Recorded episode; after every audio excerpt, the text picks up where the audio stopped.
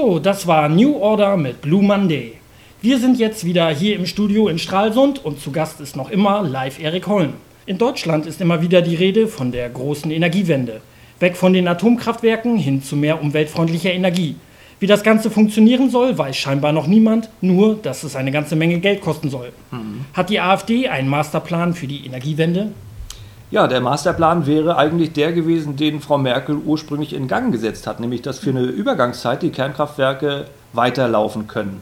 Das ist eine sogenannte Übergangstechnologie, die wir im Moment noch brauchen, um in dieser Zeit dann eine vernünftige Energiewende hinzuzaubern. So wie es jetzt ist, äh, funktioniert es ja überhaupt nicht. Wir sehen es an allen Enden mit diesen Subventionen, mit dem steigenden Strompreis. Das ist ja ein Wahnsinn.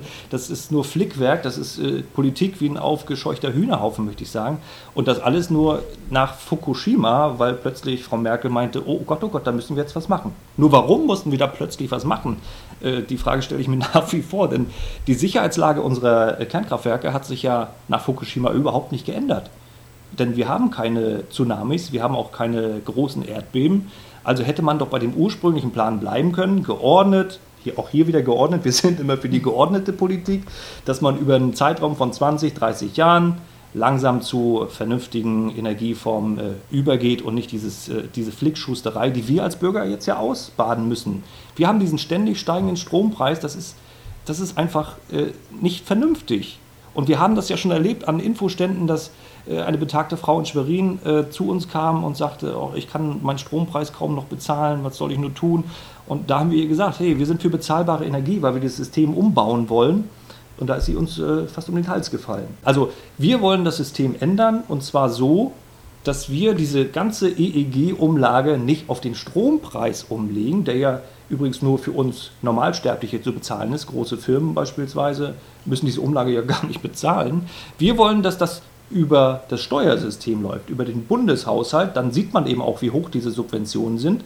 Und es hat den Vorteil, dass es sozial gerechter verteilt ist. Die alte Dame zum Beispiel, die wird in Zukunft dann nicht mehr so viel bezahlen müssen, weil sie eben keine Umlage mehr auf dem, äh, auf dem Strompreis hat, sondern das über das Steuersystem läuft. Das heißt, da sie keine Steuern zahlt, vermute ich mal mit einer geringen Rente, ähm, muss sie da gar nichts bezahlen und Vielverdiener müssen dann eben mehr bezahlen für diese Energiewende. Das wäre für uns eine vernünftige Lösung.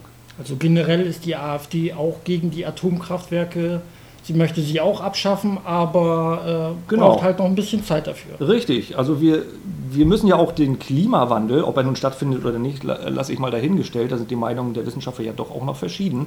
Ähm, aber wenn wir wirklich CO2 einsparen wollen, dann ist es doch sinnvoll, erstmal die Kernkraftwerke solange wir noch nicht ausreichend dafür vorbereitet sind für andere Energieformen, erstmal weiterlaufen zu lassen. Denn die stoßen kein CO2 in die Atmosphäre. Also wir finden das für, für eine Übergangszeit als bessere Lösung. Ja, wir sind wieder bei der persönlichen Musikliste. Und was erwartet uns und die Hörer nun als nächstes? Ja, jetzt gibt's äh, richtig schöne Schlagermusik. Ich habe gehört, Knut in der Technik freut sich auch schon drauf. Helene Fischer, wo wir gerade bei Energie waren. Diese Frau hat ja so eine Energie. Äh, das ist eine tolle Stimme, super produziert und äh, das macht doch gute Laune. Helene Fischer, die Hölle morgen früh bei 180 Grad FM.